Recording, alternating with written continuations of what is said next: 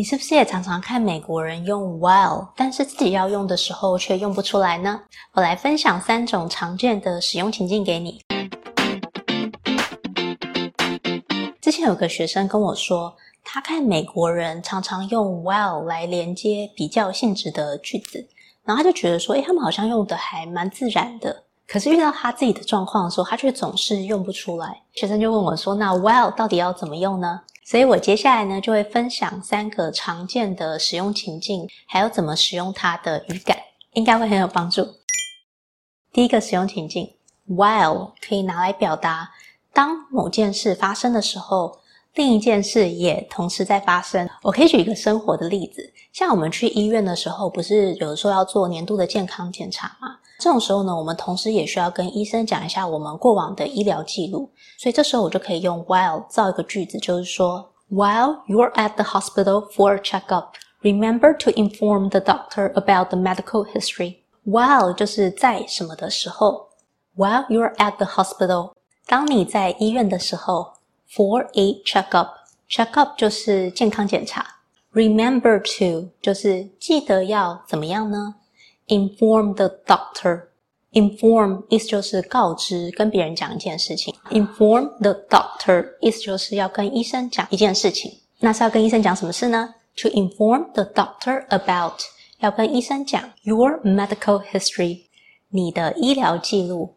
Medical 就是医疗的。 History 就是历史记录，所以 medical history 就是你的过往的医疗记录。那我再举另外一个工作上的例子，我们在工作上都可能遇到一个状况，就是在我们处理一个专案的时候啊，可能不小心发现了一个严重的错误，然后发现这个严重的错误导致了什么样的后果。这种时候呢，也可以用 while 来造句。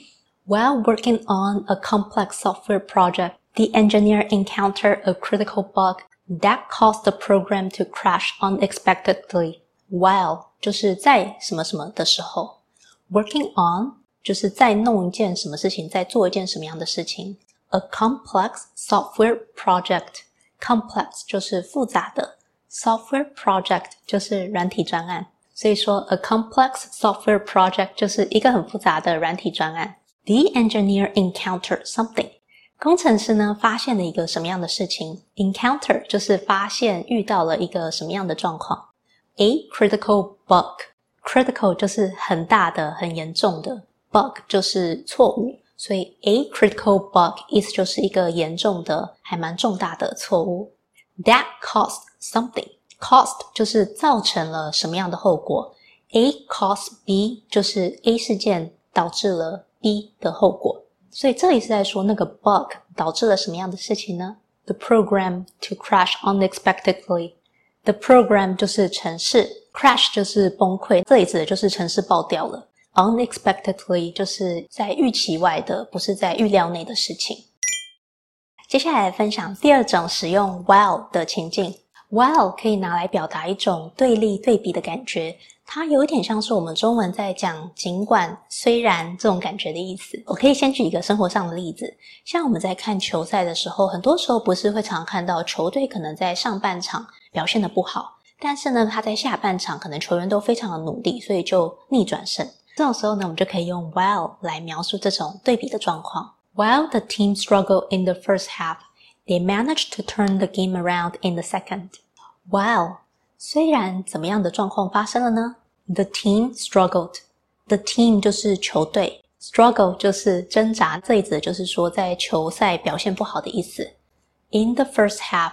在上半场的时候，接着在下半场就发生什么样的事情来对比上半场这种很不顺利的状况呢？They managed to，他们尽全力、尽力的去做了某一件事情。Manage to 指的就是尽力、想方设法做某一件事情。Turn the game around，逆转球赛的结果。Turn something around 意思就是改变某件事情的结果，这里指的就是改变了球赛的结果。Turn the game around in the second，在球赛下半场的时候逆转了结局。接着我再举一个工作上的例子哦。我们在工作上可能都会遇到一种状况，就是呢，有一个问题可能虽然一开始看起来很严重，但后来你就发现说，诶，其实它并没有这么严重，它是有一个可行的解决方案。这种时候呢，也可以用 while 来造一个句子。While the issue appeared significant at first glance。It was ultimately a challenge with a viable solution. While 虽然怎么样的状况发生了呢？The issue 就是遇到的问题，appeared 看起来，significant 就是很严重、很重大的，所以 appeared significant 意思就是说看起来这个问题是很严重的感觉。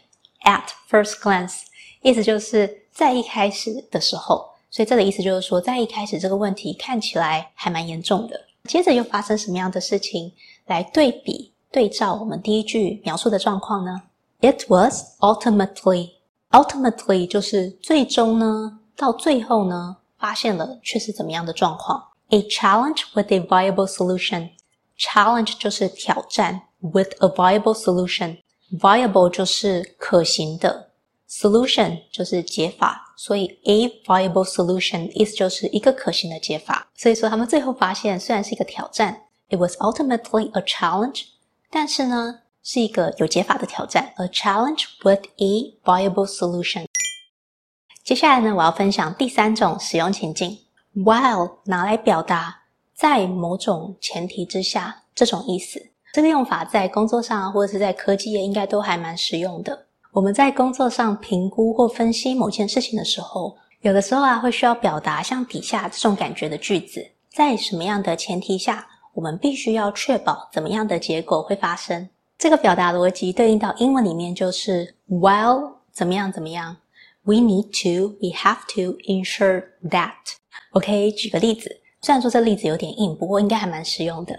像我们在公司里面呢、有的时候就会遇到系统升级。在遇到系统升级的时候呢，这时候可能有些程式会强迫会停止运作，但我们还是必须确保有一些程式可以继续运作，就是不会受到影响。所以这种时候呢，我们就可以用 while 来造个句子。While conducting system upgrades, we needed to ensure minimal downtime for critical operations. While 就是在什么样的前提下？Conducting system upgrades.